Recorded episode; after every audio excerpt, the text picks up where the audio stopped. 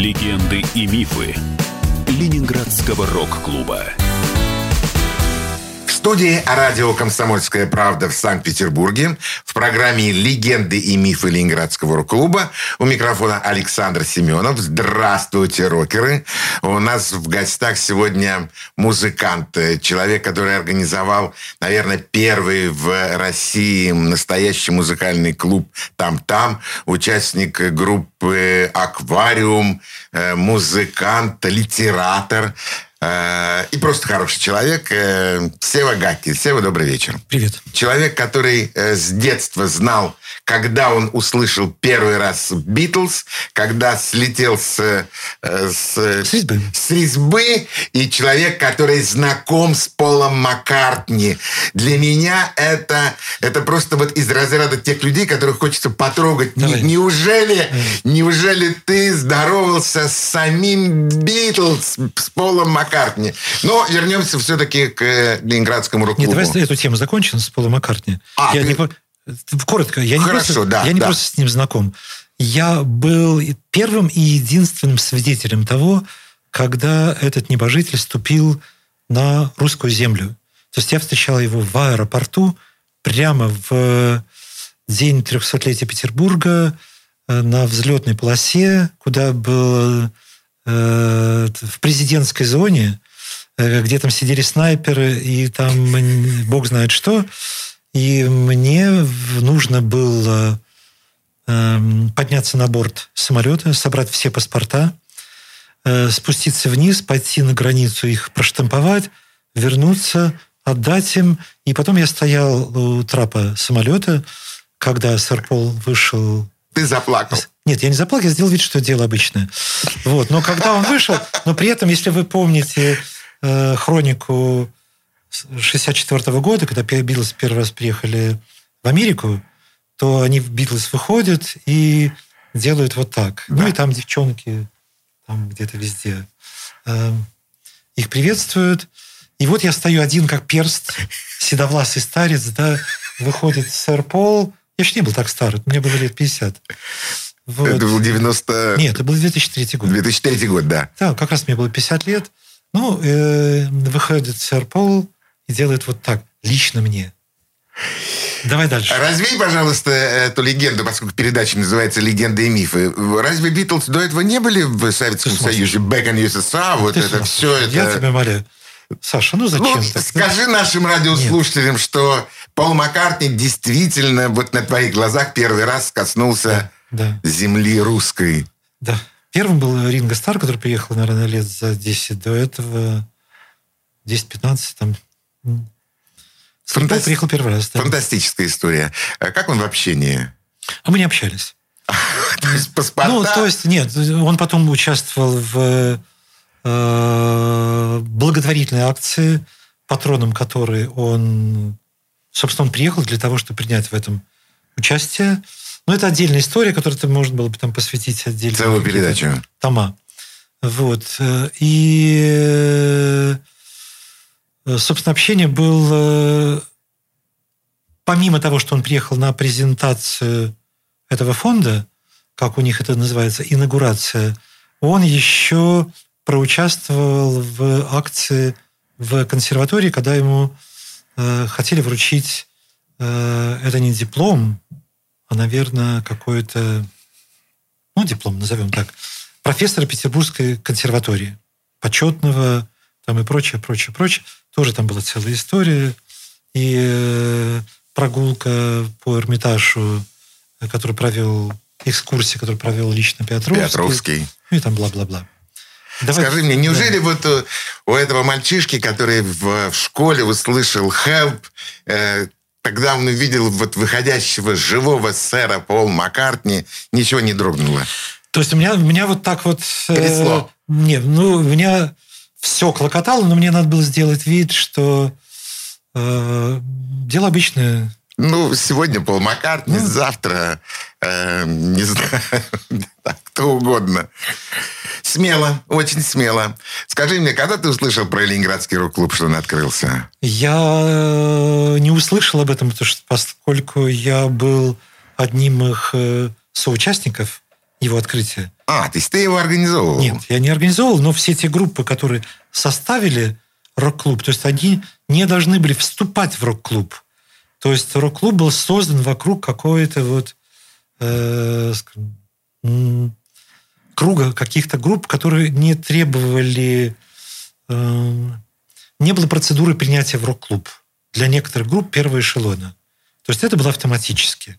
Вот, и понятно, что речь шла об этом несколько лет, или, по крайней мере, за несколько месяцев до э, марта 81 года, и то, что он откроется, естественно, все об этом знали, и бла-бла-бла. И я был на открытии, в том числе среди прочих э, членов клуба. 7 марта 1981 да? года. Для тебя это было волнующее событие? Или снова так, из, из ряда, ну, в общем, открыли и открыли?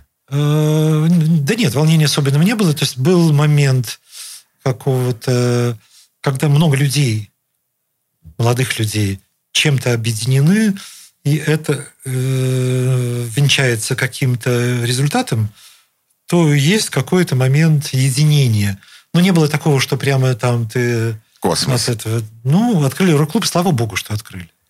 Что, слава богу, что открыли рок-клуб такого типа, который был всем прекрасен, кроме того, э, что он был структурой, в том числе структурой надзора над происходящим в рок-н-ролльной сфере. То есть он давал музыкантам определенную степень свободы, но опять-таки там включались литовки, э, членство клуба, э, и потом комиссии, жюри, там и прочее, прочее, прочее. Не совсем это у меня совпадало изначально. То есть, хотя у меня есть корочка, я член какой-то там номер. Ну, понятно. Какой-то там 28. Но тебе это не очень э, нравилось. Я никогда нигде не состоял. Я не состоял в вашем комсомоле. Вот, э, ну, На самом да. деле, из комсомольской организации тоже вышел в 20 лет. Да, ну, это такие воспоминания вообще совершенно уже давние. Э, хочу послушать еще одну твою песню. В... Э, ну, Что ты предложишь сейчас? Давайте послушаем песню «Гетман». Слушаем. Слушаем.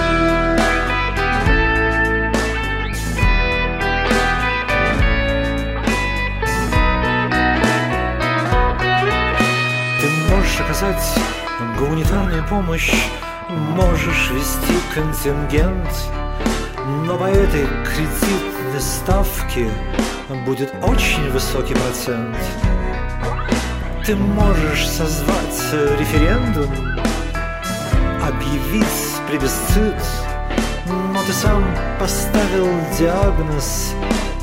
Это похоже на простатит. Возможно, это подагра или простой геморрой. Ты не пробовал ставить свечи, карманной победы герой.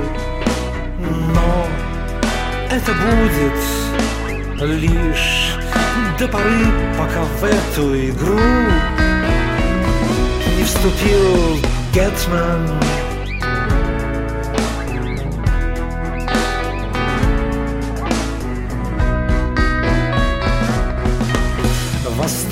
Пепла Мазепли Бульба Воспрянет Хмельницкий Богдан. И на развалинах Третьего Рима Нам устроят реальный Майдан. Турецкий султан Отделался легким испугом. Нам же припомнит Крым. И тогда мы наверняка узнаем Что же такое Рым на сей раз может начаться такая запорожская сечь, что нам надлежит окопаться, нам всем придется залечь, когда придут гайдамаки, когда придут гайдуки.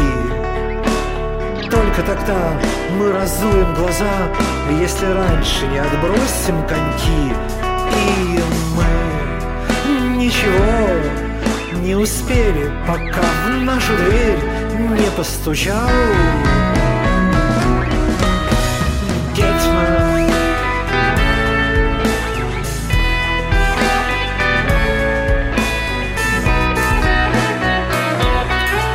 Твой нерепый картуз съехал на бок Поправь свой плюмаж, Д'Артаньян. Тебе придется поднять перчатку Или ты был настолько пьян Что решил, это просто синопсис Но ты попал в тот же капкан И теперь нам придется экранизировать Этот пошлейший бульварный роман.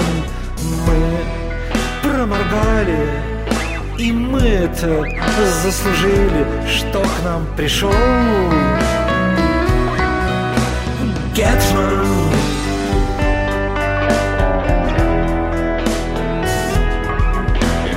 Гетман Getman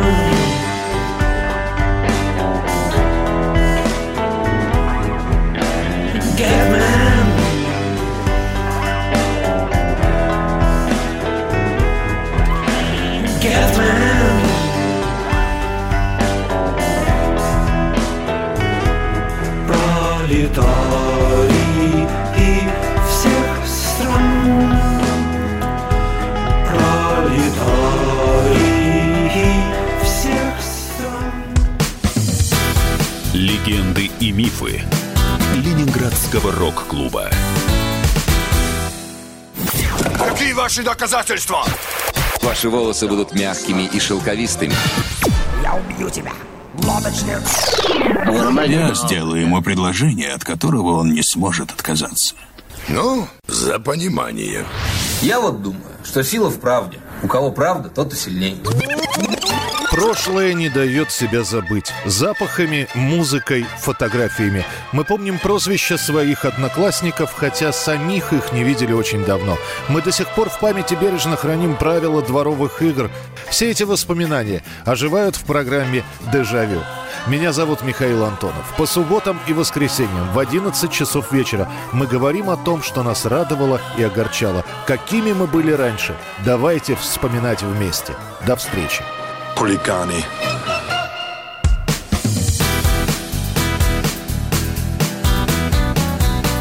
Легенды и мифы Ленинградского рок-клуба. В студии радио «Комсомольская правда» в Санкт-Петербурге в программе «Легенды и мифы Ленинградского рок-клуба» у нас в гостях э, Сева Гак. И, Сева, еще раз добрый вечер. Эй. Э, Рок-клуб. Фантастическое событие. Открытие в 81 году. Это все было здорово. Но до этого ты ведь уже был музыкантом с наизвестнейшей группой «Аквариум». Вы... э, Где вы познакомились? Мы познакомились за 6 лет до открытия рок-клуба в 75 году. Э, Познакомились э, э, формально не будучи представленными друг другу на сейшене в кафе «Эврика» в студенческом городке на Измайловском проспекте. Вот где это Эврика. Я никак не мог сообразить. Да. Эврики было две. Одна была на шоссе революции, это кафе, Да. а здесь был книжный клуб и студенческое кафе. э, В студенческое кафе. Студгородке. В Студгородке. Да, очень хорошо помню. Вот там был сейшен, на котором выступала группа «Ну, погоди», в которой играл Саша Ляпин. Была... И э, Юрий Берендиков. Нет, Юрий Бердяков играл в группе... Они до этого играли вместе. Юрий Бердяков это была группа «Акварели», в которую я был приглашен и очень коротко играл. Э, Вот. И тут же, значит, была единственная... И выступал «Аквариум».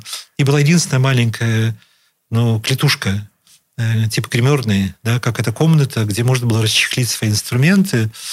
И я, расчехлив виолончель, произведел, произвел на своих соотечественников с- самим фактом того наличия такого инструмента в этом контексте мы сыграли, наверное, две или три песни. Одна была э, песня э, Нила Янга «Helpless». Вот. Ну, не в этом дело. Как, кто, что, чего. Мы формально оказались вот в... Неформально оказались в одном пространстве. И отметили друг друга. Даже толком э, не... Если даже мы и познакомились, но э, никто не заполнил имен друг друга. Ну, как-то. Привет, Какое привет. впечатление на тебя произвел Борис? Нет, меня произвел... э, Когда они стали выступать уже, да, то я вот уже был что-то такое, вот что-то такое. Потом одна приятельница принесла мне домой э, альбом этой группы, которая называлась «Искушение святого аквариума». Вот «Искушение святого аквариума» притча графа Диффузора, где это было со всех точек зрения не умещающееся в голову нечто, которое не, не подчинено никаким законам, канонам и прочему. Это было Я помню. нарушение всех границ. Э, Вот. И я э, вот как-то пытался это сопоставить вот с тем впечатлением от группы, которую я увидел на сцене. Вот. И э, ну, был вот такой сумбур, но мне понравились эти люди. Вот. Потом меня эта же приятеля, приятельница некая Сэнди э, Елена Перехвальская пригласила в гости к своему другу Ивану Кузнецову, который был одноклассником Гребенщикова. Вот. И тут мы встретились, эм, привет-привет, и в то время было такое, у этой группы было такое приветствие. Простите, вы не ударник у землян? Такое. И А, это это было... легкая ирония. Это такая, да. Ну и э, это сразу снимало, снимало сразу э, все, не было никаких э, как бы неловкости при знакомстве, потому что в первую очередь все мы были люди одной, принадлежавшие к одному, ну, к одной категории. Скажем так, люди, увлекающиеся рок-музыкой. И это видно было сразу по длине волос, прическам, одежде, там прочее. Не надо было представляться особенно. Вот на следующий Боб, день Боб пришел ко мне домой. Вот. И э, я тогда... С улицы Алтайской. С Алтайской. Я тогда, э, вернувшись из армии, после того, как я забил на игру на виолончели, это, видишь, все-таки мы вынуждены э, отмотать назад. Я все-таки вернулся к виолончели, потому что мне хотелось хоть как-то чем-то, ну, каким-то образом в, соприкоснуться с миром музыки. Виолончель была все-таки одним инструментом, на который худо-бедно как-то играл. Как-то. Вот. На тот момент я не играл никак, потому что я был переломанный. Я упал с лестницы, вывернул плечо, два месяца был в гипсе и прочее, прочее. Я опять вернулся к виолончели, пытаясь только там, ну, какие-то вот издать какие-то звуки, которые, которые оказались вполне достаточными для того, чтобы мне я смог принять участие в том концерте в Эврике. И когда пришел Боб и предложил мне э, попробовать сыграть в одной песне под названием «Апокриф», это стало некоторым Тумблером. ключиком, тумблером, который вот... эм, Включил ваши взаимоотношения. Ну да, и я получил в этот же день, на второй день после нашего знакомства, я получил п- предложение э, присоединиться к группе, которая в этот момент состояла из э, Баба и Миши Файнштейна. А Дюша? Дюша к этому моменту уже ушел из этой группы. Дюша и Джордж Гуницкий, они сделали выбор в пользу театра Горошевского. Это тоже все истории Театр абсурда. да. театр абсурда бесконечный совершенно. Вот. И мы с тех пор, э, ну, не побоюсь даже преувеличить, что не- почти не расставались последующие 15 лет. Вот. И мы стали близкими друзьями и прошли через все огни, воды, Медные трубы, в трубы. том числе, да. Но на медных трубах Денежным испытанием я- вы немножко... я соскочил. Нет, нет, нет. Медные трубы – это испытание славы. Ну, это деньги. тебе... Нет, слава – это фанфары. А, а, фанфары. Да-да-да. Там это, когда тебе начинают там эти все стадионы, там вся вот эта фигня. Вот. И я соскочил с дистанции, Э, Как ты говоришь, э, резьба... соскочил с резьбы. Соскочил с резьбы, да. Да, да. Пошло не по резьбе. Не по резьбе. Вот. И, э, но если вер- возвращаться опять-таки к тому, что я все-таки еще через 30 лет таки вернулся к... Это даже не занятие музыкой. Вот к тому, что я обнаружил себя за э, написанием песен. Что было очень самонадеянно, потому что в том кругу, в котором я рос, вот эти предыдущие 15 лет, меня окружали сплошные сингеры-сонграйтеры. Каждый, каждый из которых был именем нарицательным. Я не буду произносить эти Да, имена. да, да, да. Потому что, и, конечно же, со свиным рылом в калашный ряд. Куда уж Куда там. уж там со своими песнями какими-то. Да, да. Я лег на дно. Ну вот уже в преклонных годах я решил что мне уже нечего терять, мне уже не стыдно ни за что. И ты взял прочее, в руки прочее. гитару. Я взял в руки гитару, которая тоже у меня э, э, появлялись с разных сторон. Вот. И э, плодом моих опытов с гитарой послужили несколько песен. Давайте послушаем одну Да, из них. да. Это называется «Full on the Salisbury Hill». А, Есть вступление какое-то к этой песне? О, есть целая история. О, Я могу ее рассказать? э, мы, наверное, вначале послушаем ее, Ну, пожалуйста. а потом ты расскажешь Давай. нам, Давай. почему прозвучала в эфире сейчас эта песня. Итак, еще раз ее название. «Full on the Salisbury Hill». Я. Слушаем. Вчера был дождь, вчера был снег Ты замерз, как шаверма, как чебурек Ты настолько озяб, что не успел сделать селфи. Ты спрятал рацию за старым бревном Шило утаил в мешке с двоим дном. Ты прикопал парашют, но забыл снять ласты. Ты орудие мести, рука судьбы. Прокурор, судья и палач в третьем поколении. Ты вынес вердикт, огласил приговор привел его в исполнение Но ты оставил жало, полковник Потеринат Ты разжалован, ты растриган вызываешь жалость, но тебя почему-то не жаль. Бывший майор Чепига. Твой приспешник объелся аминокислот. У него явный передоз протеина.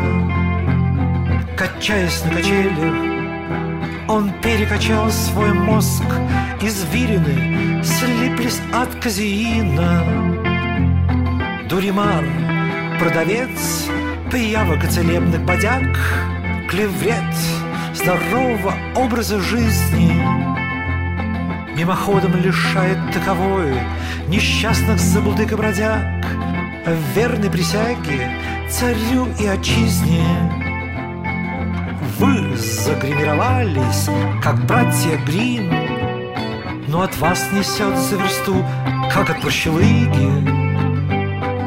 Бленд, Нина Ричи, портянок и дешевых духов, Отставной козы-басист Петров, Чичичичипига, Face the Strange.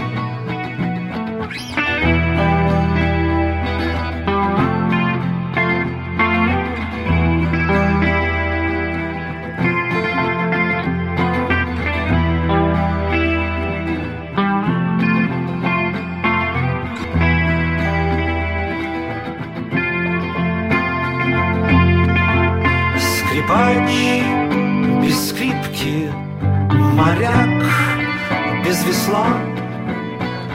Чем ты табанишь, справа ты или слева? Дурак, дурака всегда видит издалека. Full on the Salisbury Hill forever. Легенды и мифы Ленинградского рок-клуба. Присоединяйтесь к нам в социальных сетях. Подпишитесь на наш канал на YouTube. Добавляйтесь в друзья ВКонтакте. Найдите нас в Инстаграм. Подписывайтесь, смотрите и слушайте. Радио «Комсомольская правда». Радио про настоящее.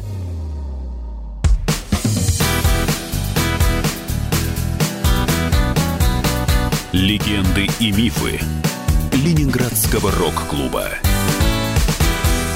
В студии радио «Комсомольская правда» в Санкт-Петербурге в программе «Легенды и мифы Ленинградского рок-клуба» у микрофона Александр Семенов. У нас в гостях Сева Гакель. Сева, еще раз добрый вечер. Ай. Фантастика, столько необычного. Я услышал вместе с нашими радиослушателями. Тебя хочется еще слушать и слушать. Еще больше, конечно, я хочется читать на самом деле. Но расскажи Только нам... не слушать песни. Нет, и слушать твою музыку, потому что в этом есть ты. Э, ты имеешь на это право. И то количество зрителей, которые придут, это твои зрители. Да не придут и, они. Это... Э, и даже если их придет пять человек, это твой зритель. Это люди, которые пришли послушать тебя. Я в этом нисколько не сомневаюсь, что их Да бог будет гораздо больше. Почему эта песня прозвучала сейчас в эфире? И Нет. Что за Ну, предисловие? у меня есть, у меня, наверное, есть э, песен более 20. Вот. И я несколько, записал всего лишь несколько песен. И в процессе записи я э, почему-то, у меня произошло накопление стресса. То есть каждая песня, которую я записывал, у меня, а, вызывала некоторое несогласие, на, не- это не раздражение. То есть я не был доволен окончательным результатом. Получается, что э, и сам процесс звукозаписи, несмотря на то, что э, мой друг Леша Вишний, который обладает удивительно чуткими ушами, который посвящал мне очень много времени и возился со мной, да, чтобы каждую из этих песен довести до состояния э, удобоваримого, все равно я получалась какая-то вот... э, через какое-то время я не мог, по прошествии, не мог слушать эти песни, и они мне выпадали все в осадок. Хотя меня все уговаривают, э, пиши, пиши, пиши альбом, пиши альбом, пиши альбом. И вот э, одна из песен, которую мы записали, была «Full on the Salisbury Hill», которая э, была, опять-таки, навеяна совершенно нелепой историей с этими анархистами, контрабандистами и, как они называются, горе, горе, даже не знаю слова, Не говори. разведчиками, да? Ну, э, есть слово какое-то, какое-то слово я вспомню. Неважно. Вот, которые наследили везде так, что просто невозможно, и непонятно был смысл всей этой истории с какими-то там, когда два э, разведчика пытались зачем-то пытались отравить Два треть- туриста. Два туриста пытались отравить третьего, но зацепился я на имя одного из них, который вызвал у меня ассоциацию с э, Че Геварой. И в свою очередь это потянуло э, за собой песню Дэвида Боуи «Changes», который за- там застревает на слоге «ч-ч-ч-ч». Вот. И в голове было какое-то нагромождение мыслей, плюс э, само местечко Солсбери, оно меня э, вызвало ассоциацию с песней Питера Гэбриэла э, «Солсбери Хилл». Удивительно красивая песня. Красивая песня. Но это другое место, Солсбери. И они пишутся по-разному. Солсбери Хилл и вот это местечко, с, где Но звучат похоже. абсолютно одинаково звучат. Произносятся оди- э, одинаково. И была песня у Пола Маккартни, моего Фул. друга, Full on the Hill. Вот. И я думал, что было бы здорово связать их как-то воедино и предложить им обоим, я с ними знаком шапочно, с ними, с обоими, Э, у Питера Гэбриэла я был в гостях на, э, не на даче, они все живут за городом, в местечке Бас. В загородном доме. Ну, да. Где у него студия, Real World, студия Бокс там и прочее, прочее. Неважно. И- но для того, чтобы мне их э, свести друг с другом, это... Невозможно. Это вообще нереально, потому что и тому, и другому я был представлен, прямых контактов у меня нету, и вообще это просто э, утопия.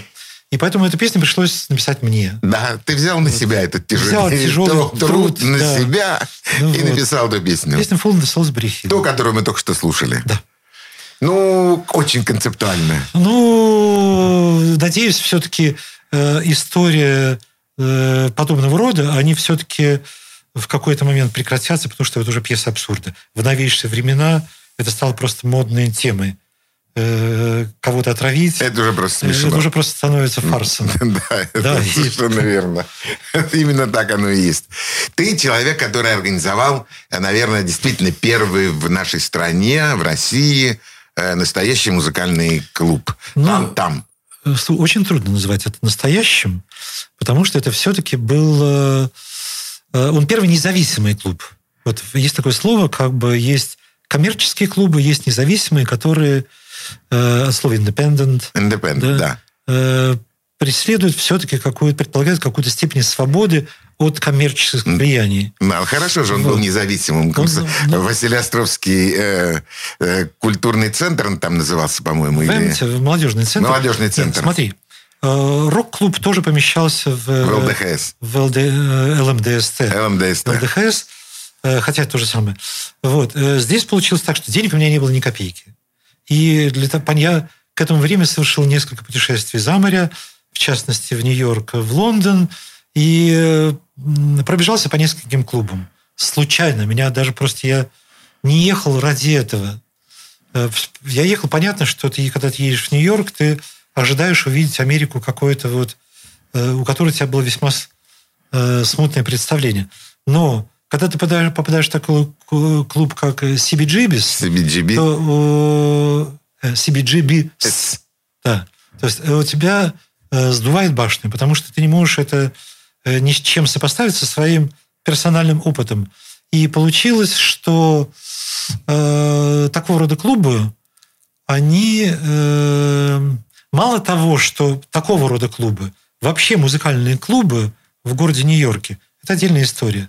Допустим, если на в Мэдисон Сквер Гардене играет, я был на концерте Джеффа Бека со Стивом Рэем, Рэем Воуэном, практически едва ли не последний концерт после катастрофы, э, перед катастрофой, вот, застал я таких людей, да, то э, это не значит, что в этот день жизнь в городе замирает, и там ничего не происходит. Нет, одновременно в эти дни в 50 клубах происходят концерты, где играют никому неведомые, нам неведомые группы, и еще десятки разного рода пабов, где же играет живая музыка, и бла-бла-бла. Потом еще какие-то эти рейвы, диджеи и всякие танцевальные клубы, имем легион.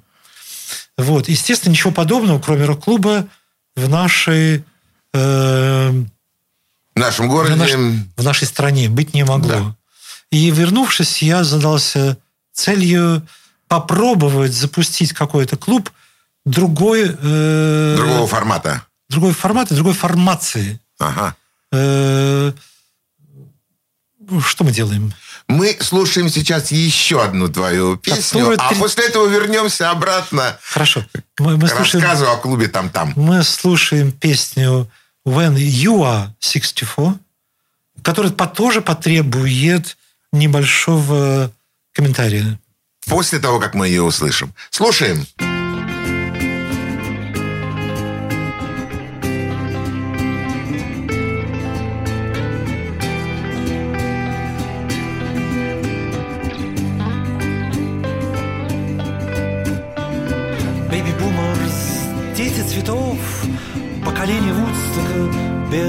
И зубов Пора запирать дверь на засов.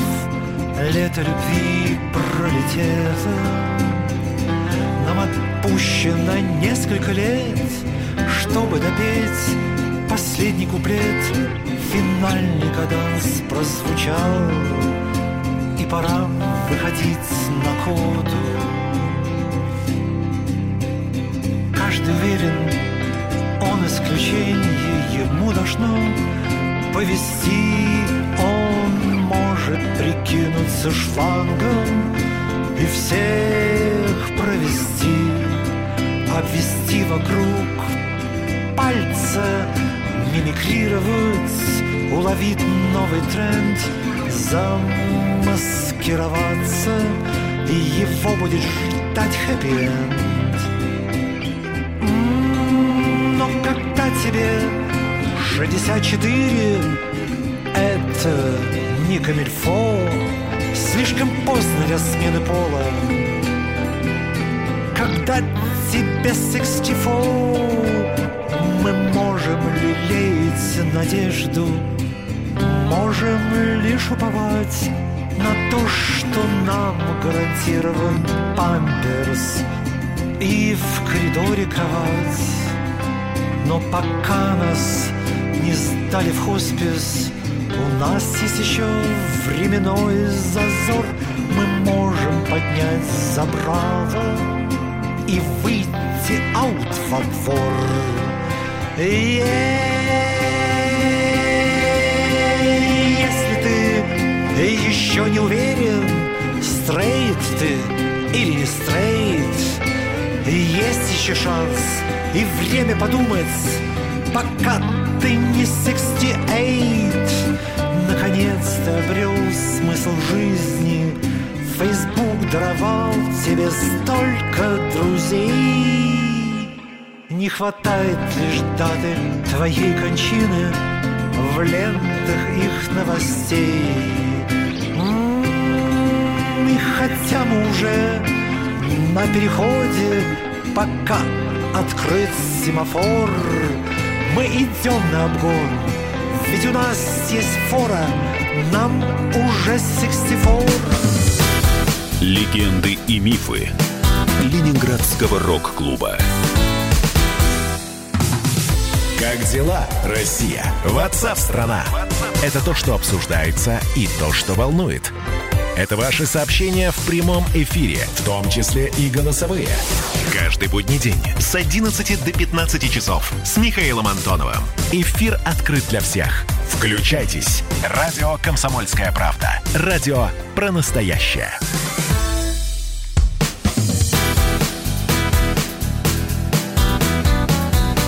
Легенды и мифы Ленинградского рок-клуба.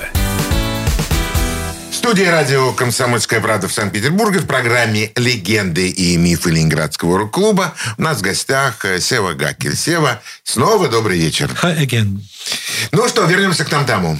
Но Давай. вначале я хотел бы, чтобы прозвучало то предисловие к песне, которую мы только что Послесловие. услышали. Ну, послесловие, да. Очень просто. То есть мы уже много раз сегодня говорили, возвращались к Сэру Полу, Битлз, и я был, и остаюсь, и навеки останусь битломаном. Э, Песня навеяна тем, э, это парафраз на тему песни э, «When I'm 64». 64.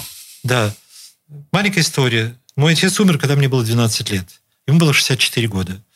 Вот. Понятно, что это детская подростковая травма и прочее, прочее, прочее. Когда в лет в 15 я услышал песню Beatles «When I'm 64», то и там такая идиллическая, красивейшая песня, история там... э, Well, I'm 64. ну да, мы там детишки на коленках, там э, вяжут, э, бабушка вяжет эти чулки, бутылка вина к Дню Святого Валентина, идиллия.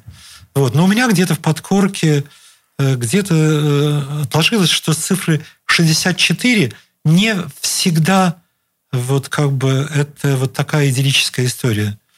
Э, И когда мне самому исполнилось 64 года, с чем я до сих пор не могу э, согласиться, то я решил написать песню, если песня эм, Пола Маккартни э, «When I'm 64», когда мне будет когда-то 64 года, то я написал песню «Когда тебе уже 64 года», что по, про- по прошествии времени э, еще прошло еще три года, и получается, что можно теперь писать песню «Когда тебе было 64 года». Да, действительно. И это, И это новая тема. это новая тема. Значит, э, песня «When you are 64». Ага. Записана Хорошо. у того же самого Леши Вишни. Да, Леша, конечно, безумно тебе помогает. Э, Ему огромный привет просто и поздравления с Новым годом. И пусть он тебе также дальше помогает в твоем творчестве. Вернемся к нам тому. Давай. Э, Ты создал этот э, фантастический клуб. Тебе помогали там и Сашка Стрыкин, и, по-моему, если даже не ошибаюсь, Захар Коловский. Коловский. Э, не, э, да, они мне помогали каким образом? Саша Кострикин, милейший человек, он мне э, просто дал полную степень свободы. Делайте, что хотите, потому что эти молодежные центры, которые создавались вот в 90-е годы, в конце 80-х, да, это уже пост как бы комсомольский, но еще комсомольский. По крайней мере, они были даны э, с какой-то там минимальной арендой или вообще без аренды для осуществления каких-то вот э, мероприятий. И в этом, на тот момент, когда меня познакомили с Сашей Кострикиным, в этом молодежном центре не происходило ничего. Ничего. И получается, что мне был дан карт-бланш, и я, носясь с этой идеей современного независимого музыкального клуба, не подозревал о том, что в этот момент к этому, э, в этом городе уже созрела новая волна панк-рока. В чем ее было существенное отличие? Если те группы, как «Автоматический удовлетворитель» и прочие, прочие, принадлежавшие к первой волне, участвующие Ленинградском в. Ленинградском рок-клубе, они были в таком же андеграунде, как весь э, ленинградский мейнстрим. Э, получается, не было э, некоторого как бы противоречия между панк-роком и мейнстримом. Вот. К э, началу 90-х годов уже получилось, что появилось новое поколение 17-20-летних людей, которые в гробу видели весь Ленинградский рок-клуб со всеми его традициями и со всеми этими именами, со всеми этими лауреатами, которые теперь Фестивалями. играют, на, которые играют на стадионах, там все то же самое, что произошло в 77 году с появлением группы Sex Pistols, Clash, и в то же время были Genesis, Yes, Jet Rotal и бла-бла-бла, играли там везде. Вот. И поэтому, получается, чисто механически вот те группы, которые стали приходить в этот молодежный центр, ну, грубо говоря, не то чтобы подавать заявку, а, я обозначил какой-то день, чтобы они приносили демозаписи. Любой, а они любые. у них были? Кустарные, домашние. Все-таки кассетные магнитофоны в начале 90-х годов были уже у всех. Либо, если я э, оценивал просто по внешнему виду, если приходила какая-то По внешнему группа, виду? Ну, если приходили ребята с явно какой-то такой панк-ориентацией, э, и при этом они всем своим видом выражали, что они уже как бы не приемлют э, традиции э, рок-клуба, я давал им возможность выступить. И, наверное, я э, интуитивно не ошибся. Хотя не ошибся, я, был, нет. я был заточен на экспериментальную музыку, да, то есть на какой-то авангард, которого не было в этом городе в таком количестве, чтобы на этом сделать репертуар клуба.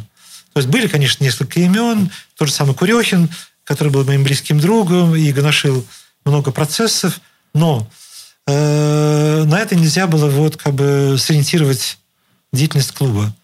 И получилась первые группы, такие как «Нож для фрау Мюллер», «Пупсы» и там еще несколько десятков групп, которые стали первыми играть в этом клубе. Я как бы поставил на эту лошадку, которая чуть было не выбила табуретку у меня из-под ног, потому что это был экстрим... Садом и Гамора. Садом и Гамора без садомии, э, без без, но э, наркотики, мордобой и алкоголизм. Я вкусил всего такой, в таком объеме, что я прошел через все круги ада, спустившись в самые, на самое дно. То есть э, и сам получал иной раз но что делать? Это был тот, если я взялся за гуш, мне уже нельзя было останавливаться. И все это оказалось благодаря тому, что э, сформировалась э, Целая плеяда. Единомышленники. Нет, сначала, в первую очередь, команда людей, которые мне во всем помогали. Вот. И все играли бесплатно, и мы э, лишь за выступление э, всем группам давали ящик пива, который мы продавали тут же в соседнем ларьке. Э, и Э, таким образом это был... Однажды я приехал в клуб «Топтам» вместе с Жанной Агузаровой.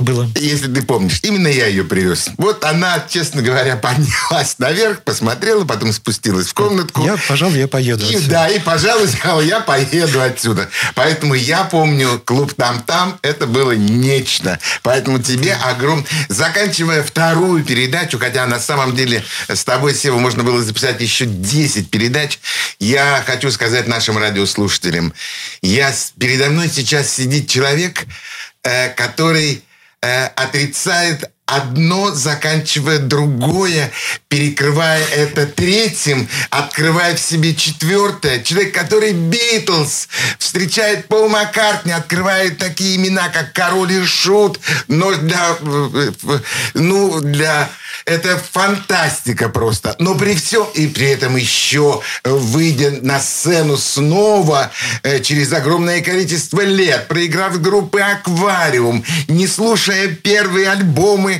аквариум, потому что он там играет, не сменив э, э, свою виолончель на гитару. Я увидел счастливого человека, который живет полной жизнью, который делает то, что он хочет. Сева, тебе можно только позавидовать. Э, самой белой завистью. Ладно, ладно, Пожалуйста, ладно. твори, играй. Даже если к тебе будет приходить один человек на это твой будешь концерт. ты. И это буду я вместе со своими друзьями. И нас, мы будем получать просто удовольствие. А общение с тобой, это дорогого стоит. И, и еще раз хочу напомнить, что 28 числа в клубе The Right Place на Шведском переулке состоится выступление э, проекта Seva and the Molken Teens. Во сколько начало? Ну, наверное, 8. Наверное, 8. Э, я искренне поздравляю тебя с э, наступившим Новым годом. Ну, я с этим, как бы, вот с эти новые года, э, тут еще наступила новая эпоха, эпоха Водолея. Да, то есть это как бы чуть-чуть больше, чем Новый год. И даже не тысячелетие. Это эпоха, э, эпоха которая, э, по-моему, две с половиной, 2800 лет длится вот эпоха вот этих... Я так и не понимаю, что это такое до конца. Но я с детства слушаю про эту эпоху Водолея. И еще, вот она. И вот она, наконец, пришла. наступила. Да. На этом мы прощаемся с вами, уважаемые радиослушатели. Было, э, было удивительно, необычно, интересно. Со всеми я обращаюсь. Всего доброго. До свидания. Пока. Легенды и мифы Ленинградского рок-клуба.